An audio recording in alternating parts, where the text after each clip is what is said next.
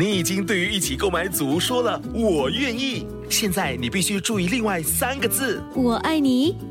我知道，BTO 不是 HFE。如果你在申请预购组屋，必须获得购屋资格通知书，简称 HFE 通知书，整个程序约需一个月。还没取得 HFE 通知书，请上网 h o m e s dot h d b dot g o v 直来去申请。新闻就是新闻第五季，你好，我是地聪。泰国即将于五月十四日举行大选。目前的主要首相候选人包括来自为泰党的前首相达信幼女佩通坦，今年初刚加入泰国人团结建国党的巴育，以及前进党的皮塔。有泰国学者说，泰国社会过去二十年一直在变，留下来的人有了发言机会，每次选举他们都会发声。但泰国的当权者却没有做出改变和调整，而是选择守住和恢复旧制度，这就是人们转向支持魏泰党和前进党的原因。自1932年以来，泰国发生了十二次军事政变，其中两次发生在新世纪之交。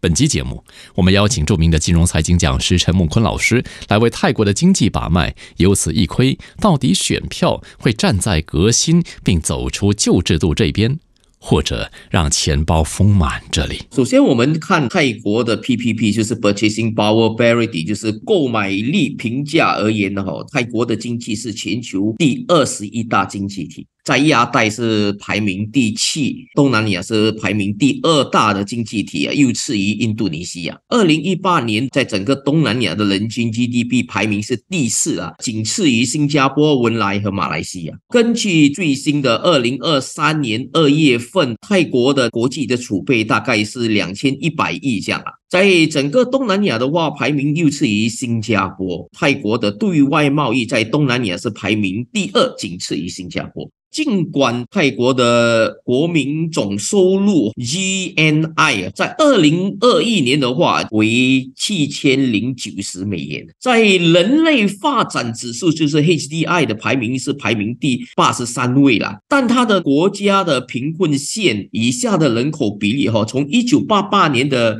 六十五点二六个 percent 下降到二零一六年的八点六一个 percent，大有所进步了。但是如果你从从另外一个角度来看，它的泰国的失业率，从世界观来看的话，还是属于最低失业率的国家之一。主要还是靠自营工业啦，还有无报酬的一些家庭工作。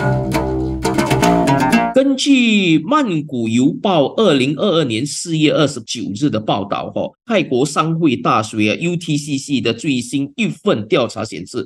泰国家庭债务达十四年以来的最高水平啊，源自于日常开支啦、信用卡啦、住宅啦，还有车辆的购买。也有三十一点五 percent 的受访者在过去十二个月中啊拖欠的债务啊，主要原因是生活成本的提高啦、收入的下降啦、产品价格的上涨，还有债务水平的提高。泰国的家庭债务哦占 GDP 的比例哦，从目前的平均九十个 percent 啊，上升到有可能啊九十三到九十五个 percent。根据这个大学的调查，根据泰国的中华日。报二零二二年的报道的话，如果按照目前趋势的一个发展的话，泰国家庭债务哦将直逼韩国，将直逼韩国，有可能哈位列于第二位。韩国是唯一一个家庭啊负债超过 GDP 的国家。然后你根据那一个 IIF 的调查的话，全球家庭的负债占 GDP 的比例平均的话，大概是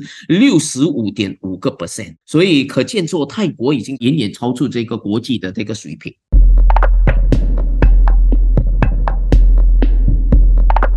华裔哈几乎控制了泰国百分之七十的那个财富啊！过去二十四位首相当中，他们二十二位有中国的那个血统。刚才主持人开开场的时候，你提到佩通达西纳瓦就是大信的第二个女儿哈。如果他在大选中获胜的话，可能达信的那个家族啊是富过五代，然后一门三总理。他的家庭里面出现第三任总首相。是西纳瓦家族的财富哦迅速的膨胀，财富杂志二零零四年泰国五百大富豪的榜首中哦，他信的二女儿当时是排名榜首，然后他信的大舅子是排名第二。达信的儿子排名第四，达信的最小的妹妹英娜啦，就是前首相啊，这排名第六十五位。达信的妻子是列为第三百二十一位。但是最新的二零二三年泰国首富的排行榜的话，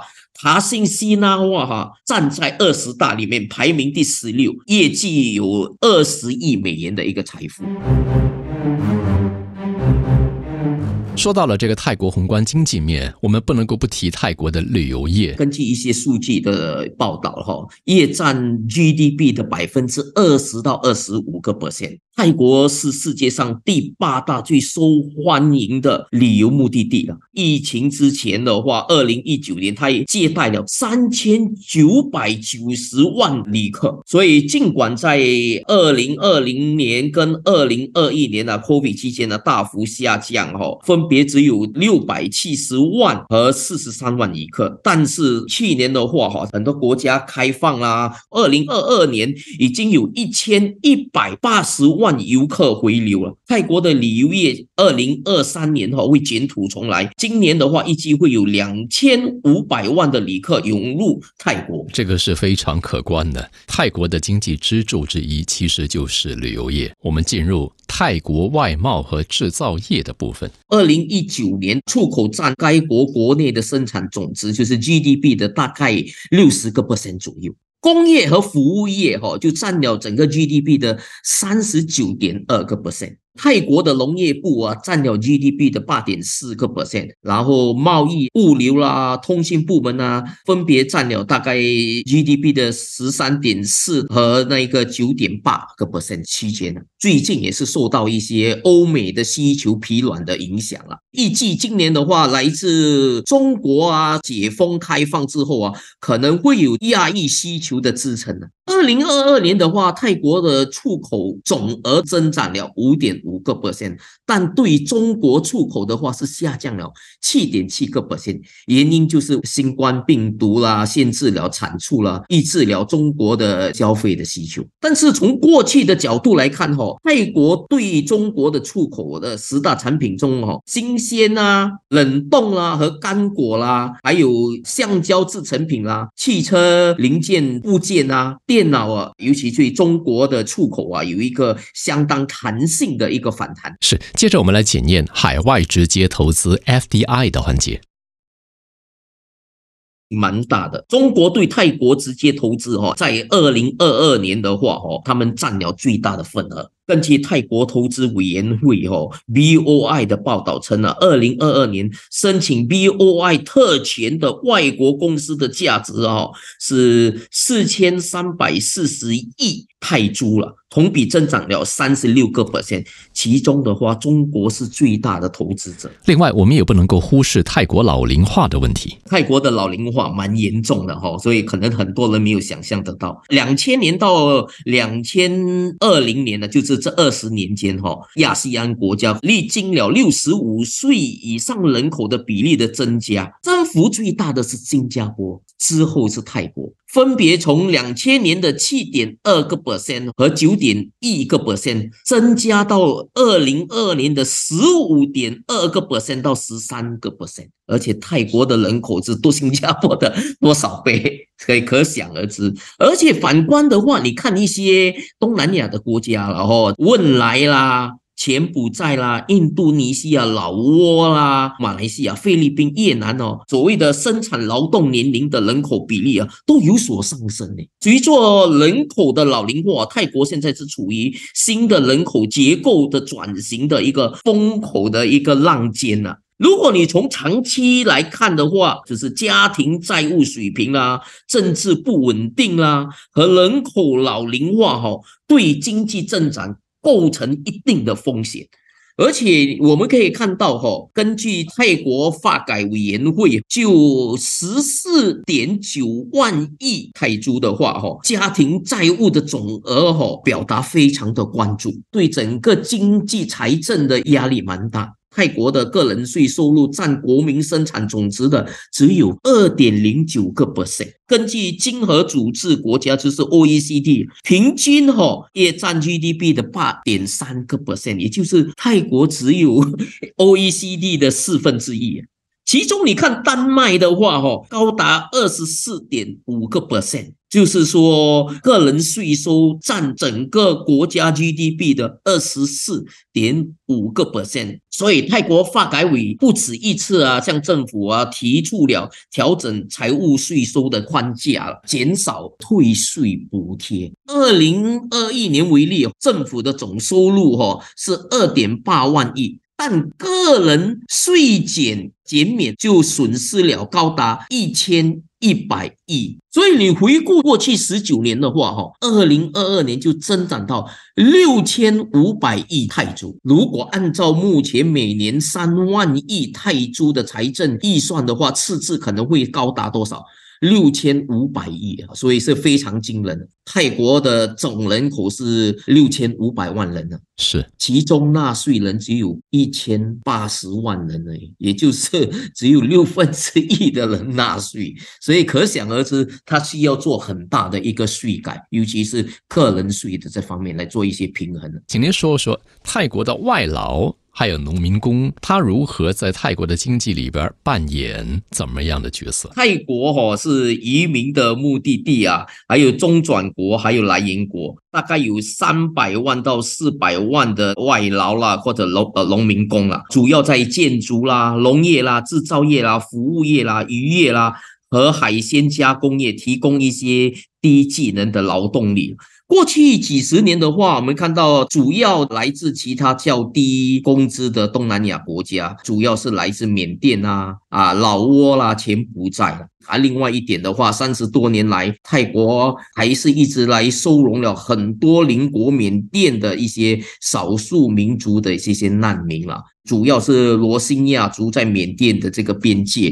集中，在泰国国内的话，有大量的内部的国内的移民也是，通常就是从农村啊移到曼谷啦，或者一些大城市的中心啊。对，所以它也内部也是有一个移民啊，大城市的就业的机会会比较多。最后一个部分呢，我们要关心的是泰国的影子经济，如何来解读泰国的影子经济？就是所谓的 grey economy，就是地下的经济啊啊，呃，全球排名应该是算最高。根据一些调查，有一学者是奥地利的林兹约翰出本一本书，提到这一个隐藏在阴影中的地下经济的增长。这本书里面的记载估计，哈，二零一四年泰国的影子经济占实际 GDP 的四十点九个 percent，包括赌博啦、小武器啦，但是主要不包括毒品。我们都知道，泰国的这一个毒品也是蛮夸张的。是在书中也提到。银子经济还包括什么高利贷？根据估计，泰国也有二十万名的非正式贷款人。影子经济造成国家收入啊蛮大的一个负面的一个冲击，占了百分之四十以上的话，你可想而知，如果归纳于可以作为国家的税收啊，然后国家的那一个刺激就不会这么刺激。历史中，选票一般都在极端败坏的政治生态严重冲击百姓生活的时候，当人们还有气力，还能够呐喊行动时，才会出现剧烈摇摆，也就是古时所说的揭竿起义。略回顾二十一世纪这短短二十三年不到的世界简史，我们不难瞥见历史的影子。迄今所见的结果又如何？请听以下这段 AI 回应我提出的问题。我问。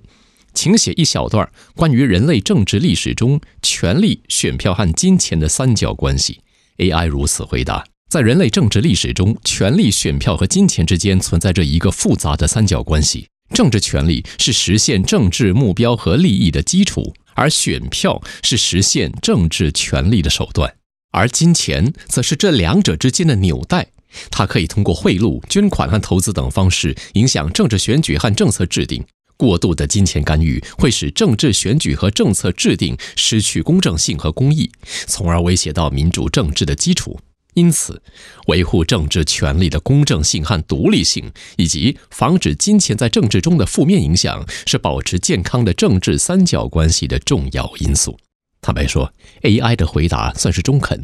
您不妨以他的回答来交叉检视泰国现有的证据，同时加入几点考量：第一，邻居缅甸当今的政权；第二，中国因素在泰国和亚香经济中的占比与权重；第三，南海主权议题；第四，切莫忘记泰国皇室的影响。当人的心眼被权、钱、胜负、欲望和虚荣蒙蔽的时候。他的行动就是这些罪性的化身。